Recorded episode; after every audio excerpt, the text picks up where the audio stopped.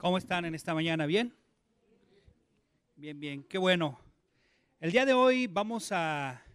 Ah, los niños, ¿verdad? Los niños, me están diciendo ahí atrás, si pueden los niños salir a su clase el día de hoy.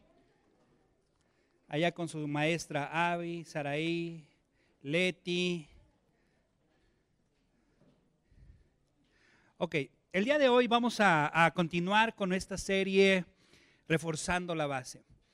La semana pasada estuvimos hablando sobre unos fundamentos que son muy importantes. Mira, algo que quiero que, que, ustedes puedan entender es que estoy buscando que reforcemos en nuestras vidas la razón por la cual existe la iglesia. ¿Cuáles son los fundamentos que, que rigen a la iglesia? Y por eso vamos a ver seis áreas ¿verdad? Son seis áreas básicas y que son fundamentales para que nuestra iglesia pueda eh, cumplir el propósito por el cual Dios la creó. Recuerda que la iglesia somos tú y yo, ¿verdad? Tú y yo lo hacemos. Por eso es que estos principios también eh, se aplican a nuestra vida personal y son cosas que necesitamos tener en cuenta. La semana pasada hablamos de uno de los fundamentos más importantes por los que vive la Iglesia Bautista de Chalco y ese es precisamente el evangelismo. Es nuestro fundamento, hermanos. No hay otro fundamento, ¿verdad? ¿Y cuál es el Evangelio? Hablamos un poquito la, semana pasada, hablamos sobre eso. Si pueden abrir su Biblia, ¿verdad? Ahí, o a lo mejor aparece en Primera de Corintios capítulo 15, versículo, eh, vamos al, al versículo 3. Ahí podemos ver cuál es nuestro fundamento del evangelismo, cuál es nuestra doctrina como Iglesia Bautista de Chalco y que es algo inmutable, es algo que no se puede cambiar. Y dice así la palabra de Dios. Dice, porque primeramente os he enseñado lo que asimismo recibí. Que Cristo, ¿qué dice la Biblia? ¿Cristo qué? Murió por nuestros pecados conforme a la escritura y que fue sepultado y que resucitó al tercer día conforme a las escrituras. Amén. E, esa es la razón de ser de la iglesia. Ese es nuestro fundamento, es lo que tenemos. Luego ve a, Efesios, por favor, ahí en tu Biblia, ve a Efesios capítulo 2, ¿verdad? Porque, oye, Cristo murió para que tú y yo pudiéramos tener vida, para que tuviéramos la esperanza de la vida eterna. Amén, iglesia. Ahora, esta salvación es bien clara y dice así, Efesios 2, versículo 7, bueno, el 8, dice, porque por gracia, ¿qué? ¿Y qué es la gracia? Es recibir algo que no merecemos, eso es la gracia, ¿verdad? Y dice así, ah, sois salvos por medio de qué? De la fe. Y esto no es de vosotros, pues es un don, es un regalo de Dios, ¿verdad? Y aquí viene lo, en el versículo 9, no por obras, ¿para que qué? Para que nadie se gloríe. Es decir, para que nadie diga, yo soy bueno, yo soy más bueno que fulanito, porque por bondad nadie nos vamos a salvar. ¿Verdad? Porque yo tenga obras, nadie. Ese es el fundamento que vimos la semana pasada. El día de hoy vamos a hablar sobre algo también que es muy importante. Mira, eh, yo no sé mucho de construcción, pero los que estábamos en el terreno, en aquel lugar, ahí en Palmas, en Juárez, ustedes recordarán que hicimos varias, eh, levantamos eh, varias cosillas por ahí, íbamos a levantar el templo, lo que fuera ahí, y me tocó construir algo que era muy importante y fundamental. ¿verdad? Yo no lo hice porque este, había un albañil que les había un maestro, yo nada más era chalán, ¿verdad? Y nos tocó hacer las zapatas. ¿Verdad? Eh, el, abrir unos huecos enormes, unas estructuras de varilla y luego vaciar, ¿verdad? Vaciar eh, el concreto y crear las columnas. Y yo creo que el fundamento que vamos a ver el día de hoy es, son las columnas por las cuales debemos de estar firmes como iglesia y que va a ser algo redador para ti. Y esto es, apúntale, ¿verdad? Hoy vamos a hablar sobre el discipulado edificando las columnas. Abran su Biblia ahí en Colosenses capítulo 2, versículo del 2 al 8, porque hermanos, un edificio no puede ser fuerte ni se puede levantar sin primero erigir las columnas. Es lo que vamos a ver, ¿verdad? Este es el ministerio por el cual Dios desea ocuparnos. Recordarás la gran comisión en Mateo 28, 19, ¿verdad? Dice, por tanto, id. Y luego dice la Biblia, haced discípulos. Y dice la Biblia, ¿en dónde? Dice, a todas las naciones. ¿Por ahí lo pusieron? A ver si lo puedes poner, Caleb, ahí, por favor. ¿verdad? Mateo 28, 19. Entonces, eso es algo que Dios nos dice. Vayan, ¿verdad? Ganen gente, ¿verdad? Vamos a ganar gente para Cristo. Los vamos a traer a los pies de Cristo. Y una vez que los traemos a los pies de Cristo, el segundo paso es hacer discípulos. ¿Vamos bien hasta ahí? Hermanos, Pablo le escribe a los colosenses. Ahí en Colosenses, si pueden abrir su Biblia, vamos a trabajar. En el capítulo 1 podemos ver que Pablo está acompañado de Timoteo. Ellos van con los hermanos de la, que estaban en la iglesia en, en la ciudad de Colosas y empieza a darle una serie de instrucciones. Y una de esas instrucciones es acerca de la importancia del discipulado que necesitamos tomar en cuenta. Y Pablo les vuelve a recordar a ellos y les dice, ¿verdad?, sobre la importancia que debe de tener el discipulado bíblico, ¿verdad? ¿Cómo es que tú y yo podemos eh, servir a Dios? Y el día de hoy, pues quiero darte esa parte. Ve lo que dice ahí en Colosenses capítulo 2, versículos del 6 al 8. Por tanto, cuando la Biblia dice por tanto, ¿verdad? Uno tiene que pensar qué es lo que Pablo estaba diciendo o el autor estaba diciendo anteriormente en los versículos que, anteceden, ¿verdad? Eh, Pablo está hablándoles, ¿verdad? Y diciéndoles que abusados con las filosofías huecas, con aquellas cosas que no tienen nada que ver con el Evangelio. Desafortunadamente, hoy en día hay muchas iglesias que se dedican más a, dar eh, pláticas motivacionales, hay iglesias que se dedican a dar los espectáculos, por ejemplo, tres horas de alabanza, pero nada de la palabra de Dios. Y, wow, hasta sale uno motivado, pero no sale uno alimentado. ¿Verdad? ¿De qué me sirve eh, este, salir, ir a hacer ejercicio y estar motivado si no tengo una buena alimentación? ¿Estarán de acuerdo conmigo, sí o no? Aunque vayas al gimnasio tarde que temprano, si no comes bien, te vas a desmayar, se te va a bajar el azúcar, te va a pasar 20 mil cosas. Y así es igual en la vida cristianos, hermanos. Si tú y yo no tenemos una buena alimentación, si tú y yo no tenemos un buen discipulado, créemelo que tarde que temprano esa motivación, ¿verdad? Esa, ¡ah! Se siente bien padre, se va a acabar. Y, Pablo le está diciendo a los hermanos que tengan cuidado con esas filosofías que les pueden apartar de la palabra de Dios.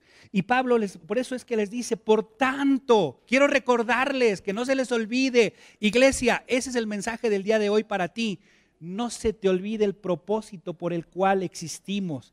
Es evangelizar al perdido, pero también no solamente rescatar vidas. ¿Se acuerdan cuál es nuestro otro objetivo? ¿Eh? ¿Se acuerdan o no? Empieza con R renovar familias y eso tiene que ver con el discipulado bíblico. Amén. Entonces, es lo que dice aquí. Por tanto, de la manera que habéis recibido al Señor Jesucristo, andad en Él, arraigados en sobre, eh, y sobreedificados en Él y confirmados en la fe, así como habéis sido enseñados, abundando en acciones de gracias. Mirad que nadie os engañe por medio de qué? Filosofías y huecas sutilezas según las tradiciones de los hombres. Aquí yo no te voy a enseñar tradiciones, ni te voy a enseñar mi pensamiento. Yo te lo voy a enseñar, lo que te voy a enseñar es palabra de Dios. Amén. Y es lo que vamos a ver en esta iglesia. Y es lo que siempre debes de procurar cuando estás escuchando cualquier mensaje, que te enseñen Biblia, que te enseñen palabra de Dios, para evitar estas filosofías y huecas sutilezas. Porque hoy en día está muy a boga el coaching. ¿Han, han oído hablar del coaching? Ah, mucho el coaching acá y, que tú puedes y que tú eres el único y que, oye, espérate, tranquilo. Bueno, no voy a hablar de eso. Vamos a, a, lo que sigue. Dice, según las tradiciones de los hombres, conforme a los rudimentos de quién? Del mundo. Y hay iglesias que no te enseñan palabra de Dios y te están enseñando rudimentos, cosas que están allá afuera. Ay, es que allá afuera están haciendo esto, nosotros también en la iglesia. Oye, no, cuidado, Cuidado con esa parte. ¿Y no según quién? ¿Según quién ahí dice? Según Cristo. todo lo que hagamos en esta iglesia, todo lo que, lo que enseñemos en esta iglesia siempre tiene que ir permeado de qué? De Cristo. Amén.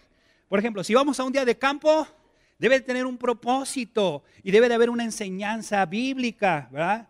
Eh, a lo mejor no vamos a dar una predicación, pero sí vamos a buscar aplicar un principio bíblico. Por ejemplo, el Día del Padre, próximamente estamos por celebrarlo.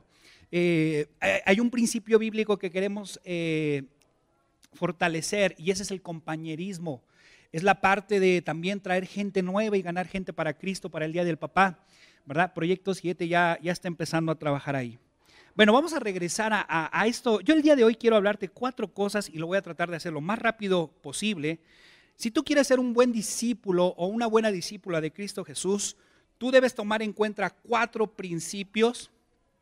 Si tú quieres ser una discípula y un buen discípulo de Jesús, si tú quieres ser parte de esa columna que sostenga esta iglesia, y recuerda, la iglesia no es la estructura, la iglesia eres tú y soy yo. Amén la conformamos los seres humanos. Vamos a ver la primera cosa que quiero que aprendamos el día de hoy. lo primero que quiero que aprendamos es, ahí lo dice ahí en el versículo 6, ve la que dice, por lo tanto, de la manera que habéis que recibido al Señor. Entonces, primera cosa que quiero enseñarte el día de hoy es que si tú quieres ser un buen discípulo de Jesucristo, primero debes de aceptar a Cristo. Amén. Y para hacerlo, primero lo que necesitas hay que creer en tu corazón.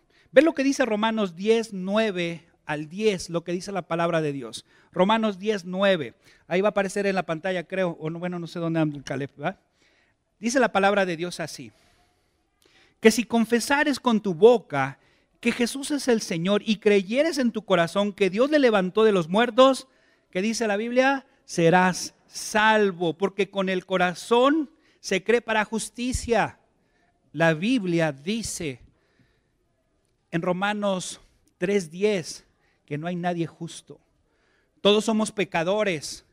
Todos somos pecadores, ¿cierto o no, iglesia?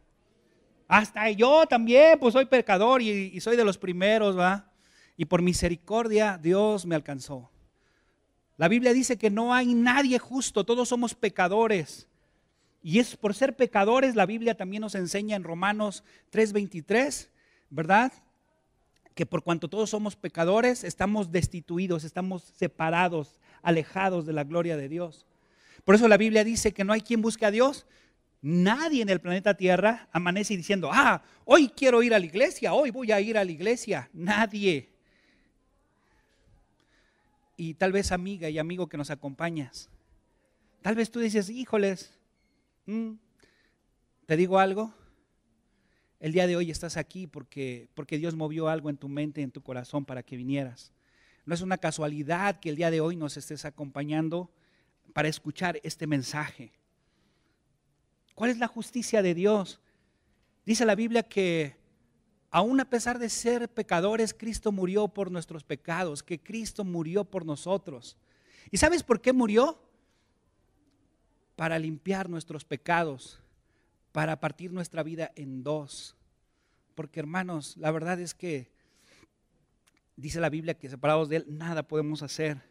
Y es importante el, el que tú no solamente creas en Jesús. Todo mundo en México cree en Jesús, ¿cierto o no? O la mayoría, ¿verdad? Pero una cosa es creer y otra cosa es recibir. Ve lo que dice en Juan 1.12. Abre tu Biblia ahí en Juan 1.12. Dice la Biblia así.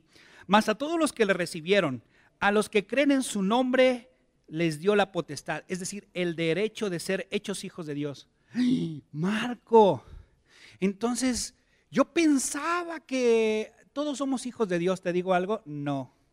La Biblia es bien clara y la puedes abrir ahí en tu casa, la que te regalaron en la primera comunión, en, la que tengas ahí, ¿verdad? Ábrela. Y, y la Biblia dice que no solamente basta con creer en Jesús, la Biblia también es muy clara y te dice recibir. Recibir, ¿verdad? Es poner mi confianza en Cristo Jesús y decir, Cristo Jesús, yo sé que moriste por mis pecados para darme una nueva vida.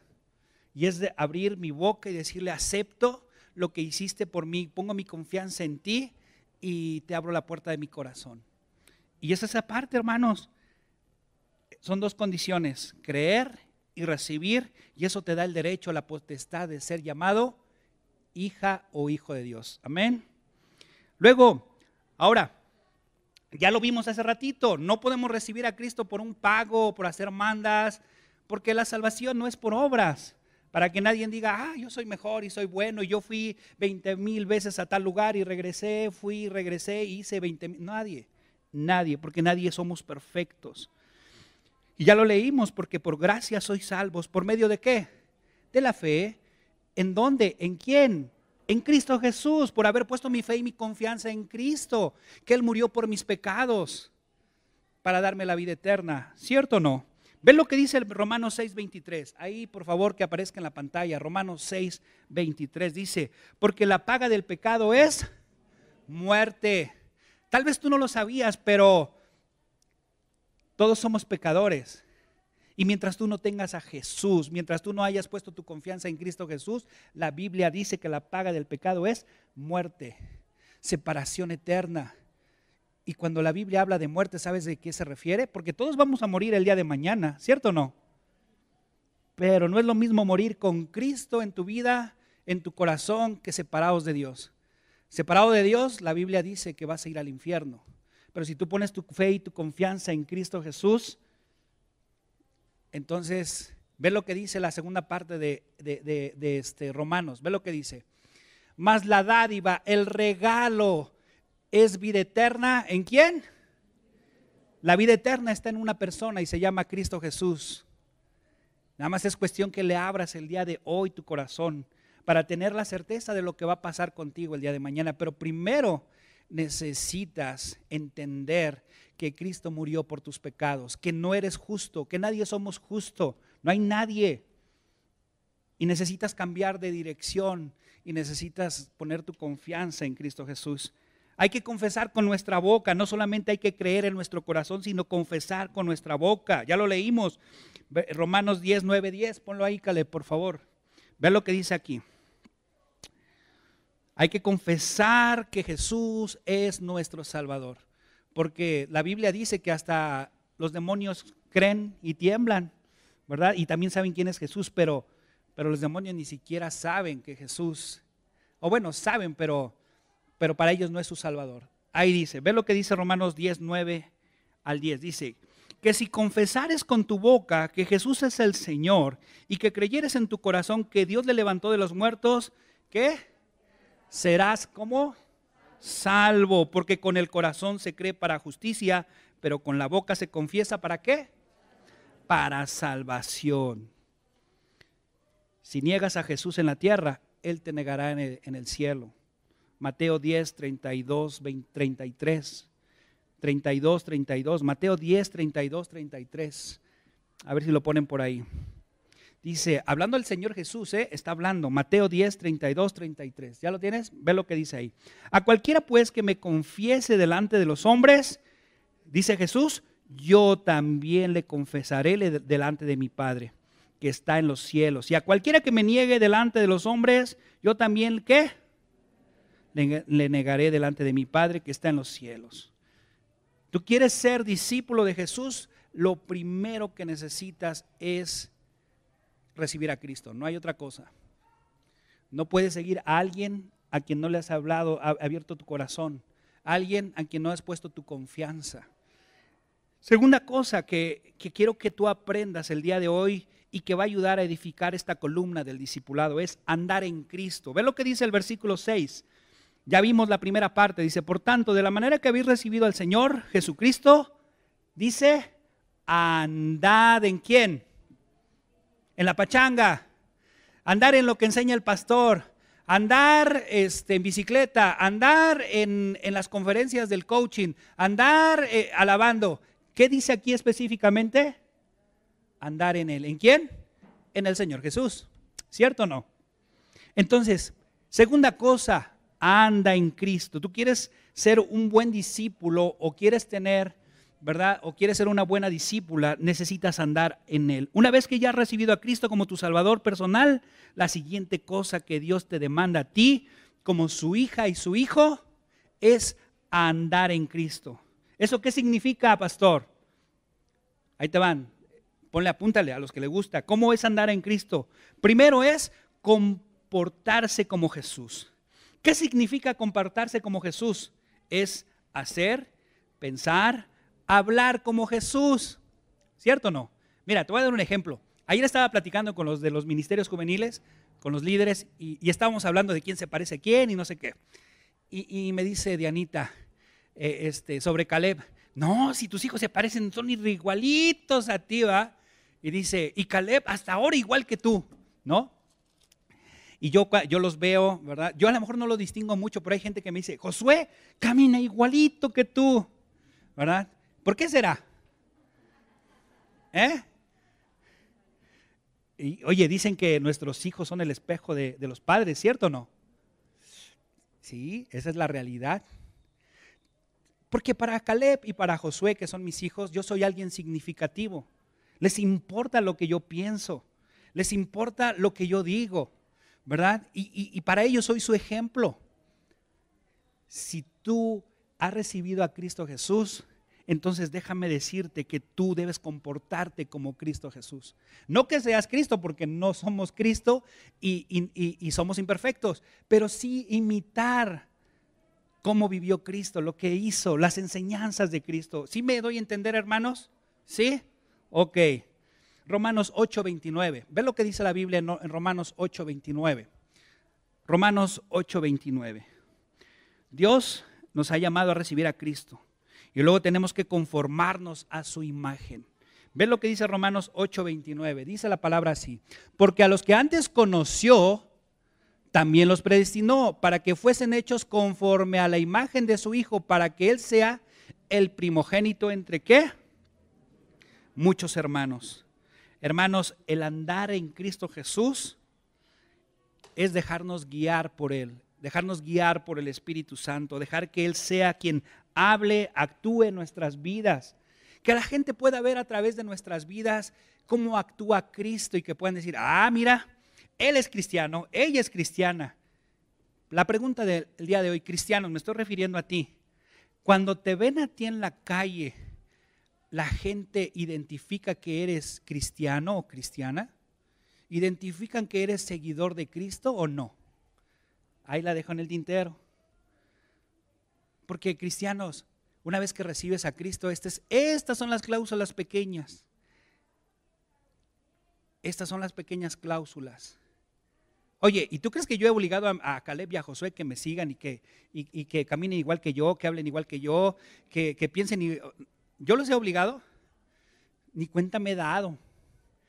Yo, yo nada más veo, la otra vez Araí me, este, era un poquito de noche y, este, y me confundió con Josué, pensó que era, era yo. Y este, yo no he obligado nada. Así es Dios, tampoco nos obliga, pero, pero tú debes de saber que tenemos esa responsabilidad de conformarnos a la imagen de Cristo. Ve lo que dice Gálatas 5:16, y es una orden, es algo, que, es, es algo importante, cristianos. Ve lo que dice Gálatas 5:16, dice así, hablando de la guía del Espíritu Santo, dejar que el Espíritu Santo sea el que actúe, hable a través de nosotros. Ve lo que dice, digo pues, andad que en el Espíritu y no satisfagáis los deseos de qué? Oye, cuando Cristo viene a tu vida es para cambiar tu vida. Amén, sí o no. Ya no es para seguir viviendo como antes vivíamos, en, la pachanga, en el pe, pe, pe. No, es cambiar mi vida. Que mi vida valga la pena, que pueda sumarle a otros, que mi matrimonio cambie y sea diferente. De eso se trata ser discípulo de Jesús. Romanos 8.1, ve lo que dice aquí en Romanos 8.1. dice aquí, ahora pues, ninguna condenación hay para los que están en quién.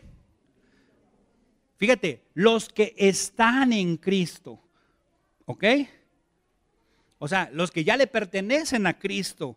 Los que no andan conforme a la carne, sino conforme a qué? Al Espíritu. Hermanos, o somos o no somos. Porque si eres hijo de Dios, eres hija de Dios, deberíamos demostrar con nuestras vidas, con lo que hablamos y con lo que pensamos, que somos cristianos y que somos hijos de Dios. Amén. Y si no, evalúa tu vida. Evalúa tu vida. Hay que evaluarla. El andar en Cristo también es, apúntalo, es conducirse rectamente. ¿A qué se refiere esto? Es, es que vivamos de una manera recta, ética, bíblica, que vivamos conforme a los principios bíblicos. Y si la Biblia te dice, hey, abusado, no hagas esto, pues ¿para qué lo haces? Porque todo lo que Dios tiene en su palabra es para nuestro bien. ¿Cierto o no, cristianos? ¿Sí o no? ¿Va que sí? Oh, no me asusten, porque hasta parece que no leen la Biblia, hermanos. Es para nuestro bien, ¿no? Debemos, hermanos, mira, el, el andar y conducirnos rectamente se pudiera malentender y pensar ser perfectos. Nadie, la Biblia, vuelvo a reiterarlo, la Biblia dice que nadie somos perfectos, no hay nadie que sea justo, no hay nadie que diga, ah, yo, no, nadie, todos somos imperfectos, todos somos, ¿por qué? Porque somos pecadores, ¿verdad? El ser irreprensible no significa ser perfecto, significa, y ya lo habíamos hablado en series anteriores, ¿qué significa el ser irreprensible? El que no te puedan acusar justamente de algo. ¿Sí me explico? Eso es ser irreprensible y el vivir bíblicamente y éticamente es, es, hacer lo correcto. ¿Están de acuerdo que un principio bíblico es ético y que la ética es bíblica? ¿Sí o no? Es un principio. Tú vives de manera ética, tú tienes ética y tu ética está conforme a la palabra de Dios. Hermanos, y tal vez algunos dirán, Marco, pues es que yo no soy perfecto. Y si nos equivocamos, tenemos un Dios que es un Dios justo, un Dios de amor, un Dios perdonador. ¿No? Ve lo que dice primera de Juan 1.9, ve lo que dice ahí. Y esto es lo padre, hermanos, porque Dios sabe que somos seres humanos, nos podemos equivocar, pero que lo padre de Dios es que cuando nos equivocamos nos vuelve a levantar. Y si no, pregúntale al apóstol Pedro, ¿te acuerdas? Señor, yo voy contigo al infinito, más allá, y de repente a la hora de la hora, patitas para cuando las quiero, ¿va? Y cuando estaba ahí, cuando lo iban a crucificar, este también estaba con él. No, yo no, yo, no, no, no, yo no. Y sin embargo, cuando Jesús resucita y se vuelve a encontrar con Pedro, yo me imagino, fíjate, dice la Biblia que, que, Jesús estaba a la orilla del mar. Y Pedro, junto con, eh, o sea, los demás estaban ahí en las barcas, levantando la pesca. Dice la Biblia que en el momento que vio, se ciñó los lomos, agarró y se aventó al mar y, y se acercó. Y la Biblia no nos deja ver, pero parece ser que Pedro no dijo nada. Cuando uno, como diría mi mamá, cuando uno hace algo, anda como perrito con la cola entre las patas.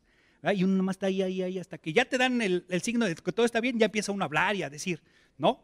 Yo me imagino que Pedro probablemente estaba así, y, dice que se acercaron todos los discípulos, estaban ahí, estaban comiendo pescado. ¿Te puedes poner en el lugar de Pedro?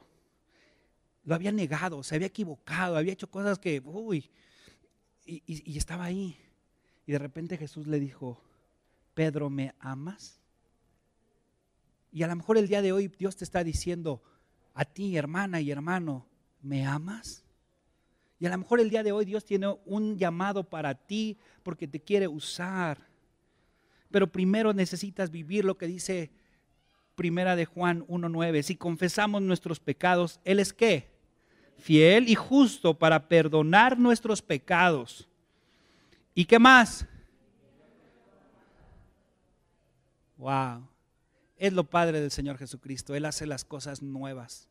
Él puede, si tú pones tu fe y tu confianza en Él, ¿verdad? Tú confiesas tu pecado, Él lo clava en la cruz del Calvario y puede hacer una nueva historia en tu vida. Yo siempre digo, y me acuerdo de esa canción de Jesús Adrián Romero, ¿qué sería de mí si no me hubieras alcanzado? Yo siempre me pregunto, ¿dónde estaría hoy si tú no me hubieras perdonado? Y siempre miro atrás. Cuando voy a la casa de mis papás y veo a mis viejos cuates de la cuadra, algunos de ellos ya están muertos.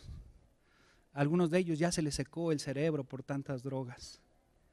Y si no fuera por Cristo que me hubiera alcanzado, tal vez yo estaría muerto o tal vez estaría en la cárcel. Porque el único que puede hacer tu vida en dos es Cristo Jesús. Solamente es cuestión que quieras venir en esta mañana a Él y entregar tu vida. Cristianos, si ya entregaste tu vida y ya sabes que Él es tu Señor y Salvador, ahora necesitas entregar tu vida. No importa lo que hayas hecho antes, ahora entrégate a Él para que Él sea tu Señor y pueda ser ese discípulo fiel a Él. Santiago 1.22, ve lo que dice aquí. Y esto es lo que nos manda la Biblia, hermanos. Es lo que nos manda. Dice, pero a ser hacedores de la palabra y no tan solamente qué ¿A qué estamos llamados cristianos? A no solamente ser oidores, sino también ser qué? Perdón que lo vaya a decir así. Y últimamente. Somos oidores y a veces habladores. Porque puro, no, si yo amo a Cristo, yo sí. Y a la hora que Dios te necesita, ay no, es que tengo esto, ay no, es que tengo aquello, ay no, es que es mucho tiempo en la iglesia. Pues quieren que estemos todo el día aquí. A veces somos habladores. Decimos que amamos a Dios, pero no le seguimos a Dios. No le obedecemos a Dios. Y la Biblia es clara, que no solamente seamos oidores, sino que hacedores de qué? De lo que te diga el pastor. ¿De eso dice? De la palabra, lo que está aquí. Hermanos, ¿Cuál es la gran comisión? De ir y hacer discípulos. Hermanos, ¿qué tenemos que hacer?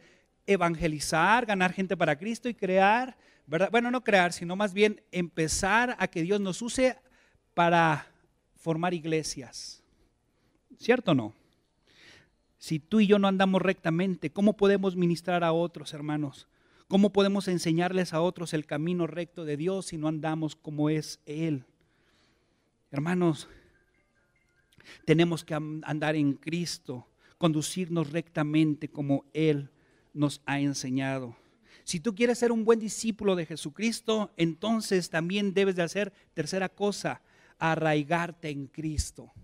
Es la tercera cosa. Si tú quieres ser un buen discípulo de Jesús, arraigarte en Cristo. Ve lo que dice ahí el versículo 7. Vamos ahí de Colosenses. Colosenses 2, 2 7. Vamos a leerlo ahí, dice. ¿Ok? Entonces, ya vimos el haber recibido al Señor Jesucristo, el andar en Él y tercera cosa es arraigados y sobreedificados en quién? En Él, en Cristo. O sea, tenemos que estar arraigados en Cristo. Arraigados, es como un árbol, ¿verdad? Que extiende sus raíces. Por ejemplo, Saraí y yo, Saraí dice, ay, este, quiero un arbolito y quiero este de, de, este, de, ¿cómo se llama? ¿Cómo, se llama Saraí? El árbol ese que tenemos aquí afuera que compramos este, eucalipto, porque está haciendo un aceite, no sé qué, y no sé qué tanto. Bueno, este, dice, me dice Sarai, vamos a plantarlo aquí en el jardín. Le digo, no, ¿cómo crees que vamos a plantar ese árbol? Ese árbol, en lugar de hacer las raíces hacia abajo, las hace hacia un lado y empieza a levantar las banquetas y las cosas y, y rompe hasta tuberías, porque se arraigan. Y un árbol que tiene fuertes raíces, ¿qué hace? ¿Es fácil que lo derrumben? No. ¿Por qué crees que las palmeras cuando están en las playas aguantan un chorro y nada más ves que se hacen un lado para otro? Porque sus raíces las echa hacia abajo, están bien arraigadas y a ver que las tire el tsunami, a ver que las tire el huracán Petra o no sé cómo se llaman ¿va? los huracanes. Se me ocurrió, ¿verdad? pero tienen un chorro de nombres. ¿Y cómo te vas a arraigar en Cristo Jesús? Dos cosas, apunta las dos cosas, sencillas, prácticas. La primera es escuchando la palabra de Dios. Eso es lo primero para arraigarte en Cristo. Para enseñar tienes que escuchar. Para ser un buen maestro primero tienes que ser un buen alumno. Amén. Dios dice que debemos aprender de Él y esto se lleva a través de la palabra de Dios, de escucharla, de, leerla. Ve lo que dice en Mateo 11, 29. Mateo 11, 29. ¿Ya lo tienen? Mateo 11, 29 dice, hablando del Señor Jesús, ¿eh? llevad mi yugo sobre vosotros. ¿Y qué dice? Aprended de qué? Aprended de mí. aprender de mí que soy manso y humilde de corazón. Y si tú aprendes del Señor Jesús, aquí está algo que te dice, y hallaréis, ¿qué? Descanso para vuestras almas. ¿Sabes por qué no tienes descanso en tu alma? Aquí está la respuesta, te la acabo de dar, porque no has aprendido de Jesucristo. No has aprendido de Jesucristo. Mira, hermanos, hoy ya es bien fácil escuchar la palabra de Dios. Puedes comprarte una Biblia, puedes escuchar el MP3. Por ejemplo, ahora estoy. ¿Han visto la YouVersion? Bueno, ahí, la puedes bajar ¿verdad? de aquí. Y, les voy a confesar algo. Hay ocasiones en las que me cuesta trabajo, voy manejando y, y, este, bueno, ahorita no lo voy a poder hacer, ¿no? Cuando terminó Jesús estas palabras, la gente se admiraba de su doctrina. E, e, este, hermanos, es bien padre porque estoy leyendo, estaba yo leyendo este, hechos, estaba yo leyendo hechos. Es bien padre, ahora ya tienes miles de maneras de poder tener a tu disposición la Biblia. Pero ¿estás dispuesto? Esta es la pregunta del día de hoy. ¿Estás dispuesto a leer la Biblia? ¿Qué tanto lees? ¿Qué tanto quieres conocer a Cristo Jesús? ¿Qué tanto quieres aprender de Él? Para arraigarse en Cristo no solamente basta escuchar la palabra, Segunda cosa, escudriña la palabra. O sea, una cosa es leerla y otra cosa es sacarle jugo, eh, sacar las perlas que están en la Biblia y wow, no me dejarán mentir los que están en Hijos del Trueno. Todo lo que se aprende, todo lo que se descubre cuando uno aprende, no solamente a leer, sino a estudiar la Biblia. ¿Cierto o no, Hijos del Trueno?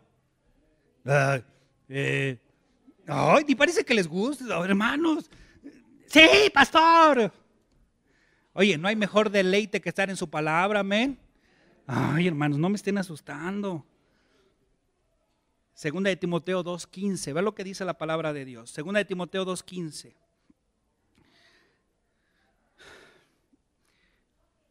Y este es un pasaje base para los hijos del trueno, para los que están eh, saliendo de ser lectores y están aprendiendo a escudriñarla, a estudiarla, ¿verdad? Y hoy estaba en, el discipulado bíblico en el 2 y estaba enseñando a un grupo, ¿verdad? Estamos terminando de ver las 17 reglas del estudio bíblico, ¿verdad? Y ve lo que dice aquí. Procura con qué? ¿Con quién? Es decir, bien, hazlo bien, o sea, tomando el tiempo, procurando que, o sea, con calma. Presentarte a Dios, ¿de qué manera? Aprobado, como obrero que no tiene de qué avergonzarse que usa bien, ¿qué? La palabra de verdad. Usar bien, ven lo que dice ahí, la palabra usar bien. Viene de una palabra griega que significa cortar, trazar, rectificar, llevar derecho. Hermanos, un buen discípulo de Jesucristo sabe cómo dividir, cortar, usar bien la palabra de Dios. Amén. Hermanos, yo lo que quiero es que esta iglesia no solamente seamos oidores, que seamos hacedores de la palabra de Dios, pero que también aprendamos a escudriñar la Biblia. Más que nunca hemos tenido hijos del trueno, ¿verdad? Gente que está aprendiendo a estudiar la Biblia para predicarla, que en la historia de la Chalco. Hoy es cuando más estamos empujando a líderes, diáconos, a más gente a que no solamente sean lectores de la Biblia, sino que también sean personas que escudriñen, que busquen. Ahora, aquí viene algo muy importante, no solamente basta con leerla, no solamente basta con escudriñarla, también hay que ejecutar la palabra. ¿De qué me sirve, verdad, tener mucho conocimiento y muchas cosas si no la aplico en mi vida? Amén. De nada me sirve escuchar, entender, estudiar, conocer algo de la Biblia si no lo vivimos, si no lo aplicamos. Dios nos dice que eh, cómo vamos a construir una casa sobre la arena si, si vienen los vientos, vienen los tsunamis, ¿verdad? Necesitamos estar arraigados, bien puestos en la palabra de Dios y tenemos que aplicarla. Esa es parte de estar arraigados. Ve lo que dice Mateo 7:26, Mateo 7:26. Y esto es hermanos, lo que vas a escuchar, no te enojes conmigo, Habla con Dios. Son palabras del Señor Jesucristo. Mateo 7:26. Dice así, pero cualquiera que me oye estas palabras, ¿verdad? Y no las hace, le compararé a un hombre que, ¿qué? Insensato. Ay Dios, que edificó su casa sobre qué? ¿Sabes por qué las cosas no te salen bien? Porque vuelvo a decir, este, a veces somos nada más oidores de la palabra y habladores. Y por eso en tu matrimonio no te va bien. Porque no escuchas los consejos que Dios tiene para mejorar tu matrimonio. ¿Sabes por qué tu economía no está bien? Porque tampoco escuchas los consejos de Dios para, para, para tu vida. ¿Sabes por qué no te va bien con tu patrón o en el negocio? Es porque no escuchas los principios que te pueden ayudar para llevar un buen trabajo, un buen negocio.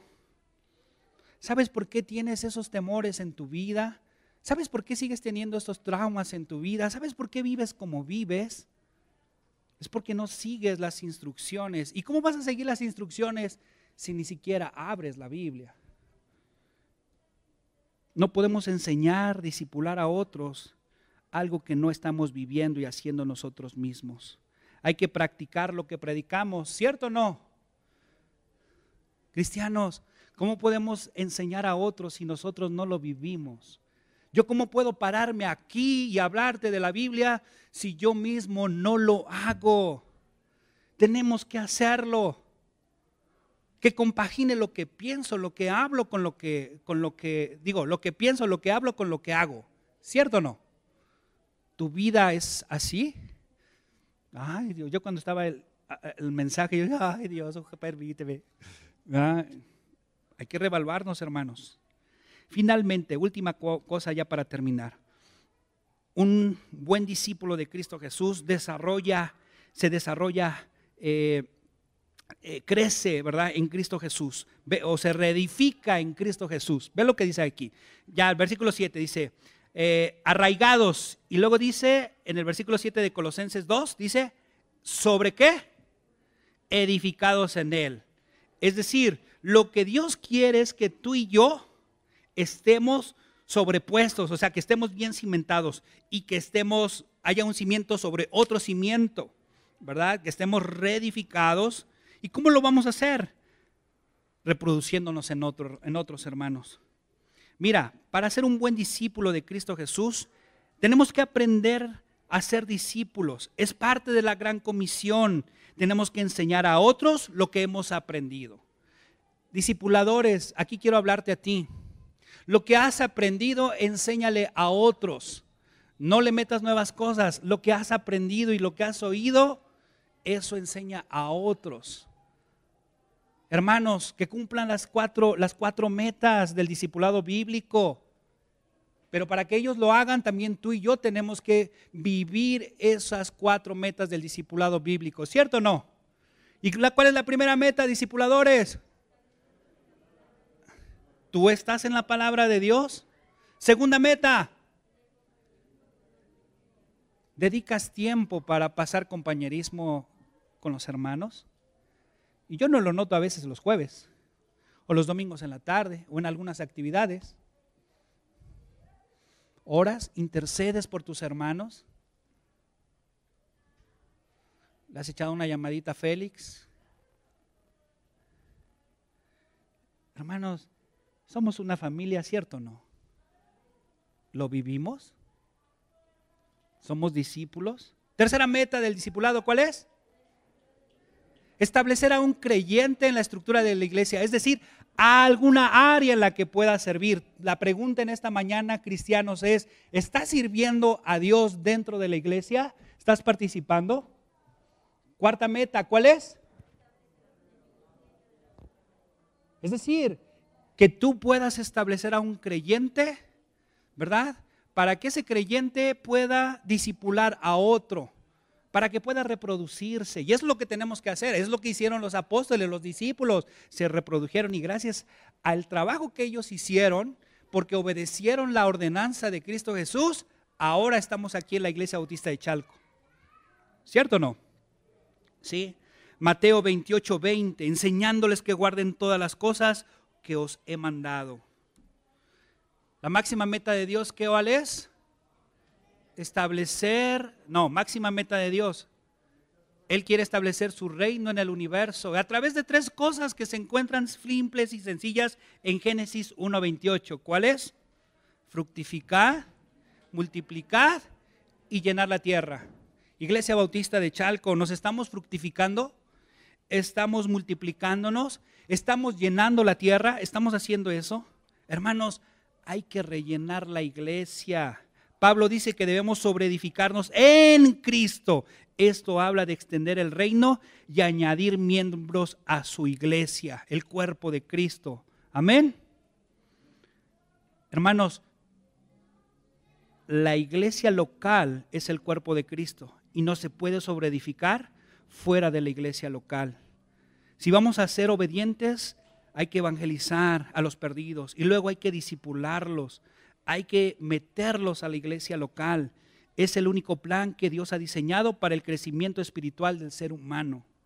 ¿Cierto o no? Como un edificio crece, hay que hacer crecer la iglesia sobre edificándonos en Cristo Jesús. Hay que construir esta iglesia, hermanos, sobre el fundamento que es Cristo. Efesios 4, 19, 21 y terminé. Efesios 2, 19, 21. Dice así, así que ya no sois extranjeros ni advenedizos, sino conciudadanos de los santos y miembros de dónde? De la familia de Dios edificados sobre el fundamento de los apóstoles y los profetas, siendo el principal piedra del ángulo, ¿quién? Jesucristo, en quien todo el edificio bien coordinado va creciendo para ser un templo santo del Señor. Hermanos, la tarea es del pastor, hacer crecer la iglesia. No, es de todos nosotros. Tú eres parte de esta iglesia. Hermanos, si queremos cumplir el propósito de Dios para nuestras vidas, queremos que Dios nos use como iglesia, tenemos que evangelizar, pero también tenemos que disipular. Hermanos, los discípulos de Cristo eran las columnas que se necesitaba para edificar la casa de Dios. Y Dios los usó, a pesar de que a veces la regaron. Si no, pregúntale a Pedro, ya lo platicamos, ¿verdad? Nada más es cuestión de que uno quiera ser usado por Dios.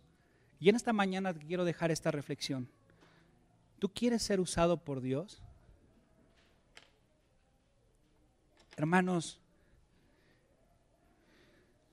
la salvación es gratuita y solamente necesitas decidir confiar en Cristo. Eso es todo. Poner tu confianza en Él y Él te dará el regalo de la vida eterna. Esta segunda decisión es seguir a Cristo, tomar tu cruz y seguirle. También es una decisión, Dios no te va a hacer manita de puerco. ¿Qué quieres hacer en tu vida? ¿Qué significa Dios para ti? Si Dios significa algo para ti y también agradeces a Dios por lo que Él hizo en la cruz del Calvario, créeme lo que tú querrás ser un discípulo, una discípula de Jesús. Hermanos, hoy te enseñé este fundamento que quiero fortalecer en la iglesia, por el cual la iglesia va a estar fortalecida y necesitamos buenos discipuladores, buenas discipuladoras. Necesitamos gente que quiera ayudar a crecer a otros, fortalecerlos y esos otros fortalecerse y fortalecer a otros. Pero para tener más gente necesitamos seguir ganando gente para Cristo Jesús. Cierra tus ojos en esta mañana y vamos a orar para cerrar el día de hoy. Bendito Padre Celestial, gracias por, gracias por, por haber enviado a tu Hijo Cristo Jesús a morir en la cruz por nuestros pecados. Gracias Señor porque, Señor, si no fuera por Cristo, nuestras vidas no estarían partidas en dos, antes y después. Ahí con los ojos cerrados, cristianos, Ora a Dios y dile a Dios que te use. que pueda ser un, discipulador, que pueda ser un discípulo, un seguidor. Amigos y amigas que nos acompañas el día de hoy. Cristo Jesús es el único que puede partir tu vida en dos. Pero necesitas creer. ¿Y qué es el creer, Marco? A lo mejor tú no sabías, pero la Biblia dice que, que estábamos muertos en nuestros delitos y pecados. Pero yo soy una persona buena, no hago nada mal a nadie. ¿Cuántas mentiras se requieren para ser un mentiroso? Pero hay mentiritas blancas y azules. Entonces yo te diría, ¿cuántos asesinatos necesitas cometer para ser un asesino una, una sola vez? Es igual el ser mentiroso. La Biblia recuerda que dice que todos somos pecadores. Todos, no hay nadie que sea justo. Si tú entregas hoy tu confianza en Cristo Jesús, a lo mejor nunca habías escuchado que Cristo murió por tus pecados. Su sangre la derramó en la cruz del Calvario precisamente para quitar nuestros delitos, nuestros pecados, para hacerlos a un lado. Pero lo único que Él pide es que creas, que creas, que creas que Él murió por tus pecados y que luego resucitó venciendo a la muerte. ¿Y sabes para qué venció a la muerte? Para darte una nueva vida para, para, para cambiar tu vida, para dejar en el sepulcro esa vieja persona y darte una nueva, una nueva identidad, una nueva persona. Un hombre religioso se acercó a Jesús y le dijo, Maestro, ¿qué puedo hacer para tener la vida eterna? Y le dijo Jesús, hay que nacer de nuevo. ¿A poco me puedo meter al vientre de mi madre? Eso ya no se puede. Físicamente no pero espiritualmente sí puede haber un nuevo nacimiento. Si pones tu confianza en Cristo Jesús, ¿y, cómo lo hago, Marco? Lo leímos, confiésalo con tu boca, dile, Señor Jesús, ahí habla con Él. Reconozco que soy pecador. Reconozco que necesito de ti. Habla con Él, habla con Él. Dile que te limpie de tu pecado, de tus pecados y que haga de ti una nueva persona. Y luego dile, Señor Jesús, entra a mi vida, entra a mi corazón y haz de mí la persona que tú quieres que yo sea. Y te digo algo, dice la Biblia, que en el momento que tú le abres tu corazón, en el momento que tú abres con tu boca, confiesas a Jesús, él también te da el regalo de la vida eterna, la certeza de lo que va a pasar contigo el día de mañana cuando mueras, la eternidad, cerca de Dios, donde ya no hay lágrimas, donde ya no hay necesidad, nada. Pero el día de hoy tú tienes que tomar esa decisión. Ahí en tu lugar, ora y habla con Dios. Hermanos, ustedes que son discípulos, que ya recibieron a Cristo y que no tienen duda de su salvación ni nada, es el tiempo de dar el siguiente paso y decir, Señor Jesús, Ahora quiero ser un discípulo, un seguidor, dispuesto a cargar mi cruz y seguirte cada día. Recuerda, no, eres perfecto, nadie somos perfectos. Y si caes, confiesa tu pecado, apártate y sigue adelante, que Dios te use. Pregúntale a Pedro, Dios siempre da oportunidades y a lo mejor el día de hoy es la oportunidad para hacerte discípulo, discípulo de Jesús. Bendito Padre Celestial, gracias por este tiempo, gracias por tu palabra.